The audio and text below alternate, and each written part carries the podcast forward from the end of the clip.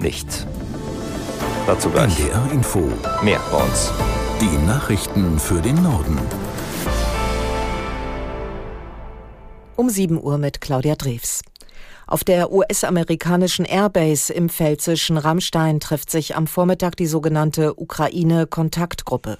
Bundesverteidigungsminister Pistorius, der wegen einer Corona-Erkrankung seine Teilnahme absagen musste, hat weitere Hilfen für die Ukraine angekündigt. Aus Berlin Kai Clement. Pistorius hat vorab vor allem mehr Munition und gepanzerte Fahrzeuge angekündigt, angesichts des nahenden Winters auch warme Kleidung und Generatoren. Insgesamt soll das Paket 400 Millionen Euro umfassen, wie der Verteidigungsminister der Bild-Zeitung sagte. Zudem will Deutschland die Ukraine wie bisher auch schon bei der Ausbildung von Soldaten unterstützen. Die Frage nach dem Marschflugkörper Taurus beantwortete Pistorius erneut zurückhaltend. Die Bundesregierung habe das noch nicht entschieden. Unter anderem sei zu klären, ob die Waffe ohne deutsche Hilfe eingesetzt werden könne. Die Ukraine-Kontaktgruppe trifft sich zum inzwischen 13. Mal. US-Verteidigungsminister Lloyd Austin hat Amtskollegen aus über 50 Ländern eingeladen. Um den Krieg in der Ukraine geht es heute auch in der Generaldebatte der UN-Vollversammlung in New York.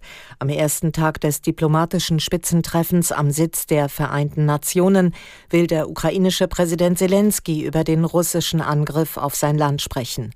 Auch US-Präsident Biden und Bundeskanzler Scholz wollen Reden halten. Morgen befasst sich außerdem der UN-Sicherheitsrat in einer offenen Sitzung mit dem Krieg und Bundeskanzler Scholz trifft Präsident Zelensky zu einem Gespräch. Bundesinnenministerin Faeser hat die Neonazi-Gruppe Hammerskins verboten. Nach Informationen von NDR und WDR durchsucht die Polizei zur Stunde in zehn Bundesländern die Wohnungen von mutmaßlichen Führungspersonen der Gruppe, darunter auch im Norden. Aus Köln Andreas Braun. Dabei soll das Vereinsvermögen beschlagnahmt werden. Die Gruppe wurde verboten, weil die Hammerskins sich nach Ansicht des Bundesinnenministeriums gegen die verfassungsmäßige Ordnung und gegen den Gedanken der Völkerverständigung stellen würden. Der Verfassungsschutz stuft sie als gewaltorientiert ein. Die Gruppe ist bisher vor allem in der rechtsextremen Musikszene aktiv gewesen. So organisierte sie regelmäßig geheime Konzerte und den Vertrieb von CDs.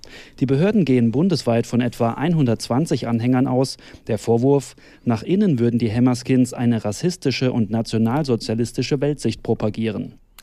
Der Internationale Währungsfonds und die Weltbank wollen ihre Herbsttagung trotz des Erdbebens in Marokko wie geplant in Marrakesch abhalten.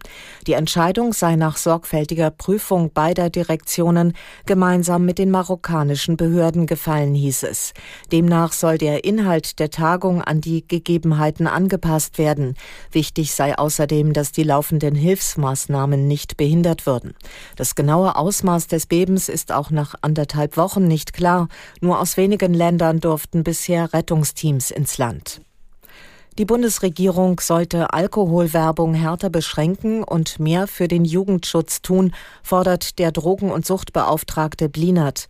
Der Umgang mit Alkohol sei zu lax, kritisiert er. Vor allem in sozialen Medien, im Internet und in den Hauptsendezeiten von Fernsehen und Radio bis 23 Uhr, wo sie vor allem Kinder und Jugendliche wahrnehmen, sollte Alkoholwerbung nicht mehr ausgespielt werden, so Blinert. Er will sich auch dafür einsetzen, die Altersgrenze beim Alkoholkauf Kauf von aktuell 16 Jahren anzuheben. In Hannover sollen bis 2030 so gut wie keine Autos mehr durch die Innenstadt fahren. Das sieht ein Konzept für eine Mobilitätswende vor, das Oberbürgermeister Onnay vorgestellt hat. Bertil Starke aus Hannover mit den Einzelheiten. Die Stadtspitze Hannovers will viele Straßen für den Autoverkehr sperren.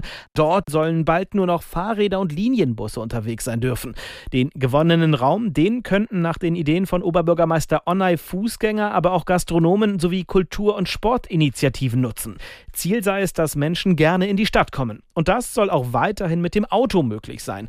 Allerdings wollen die Rathausverantwortlichen den Verkehr nur noch ganz gezielt in die Parkhäuser lenken. Ebenerdige Parkplätze sollen weitgehend verschwinden. Das waren die Nachrichten.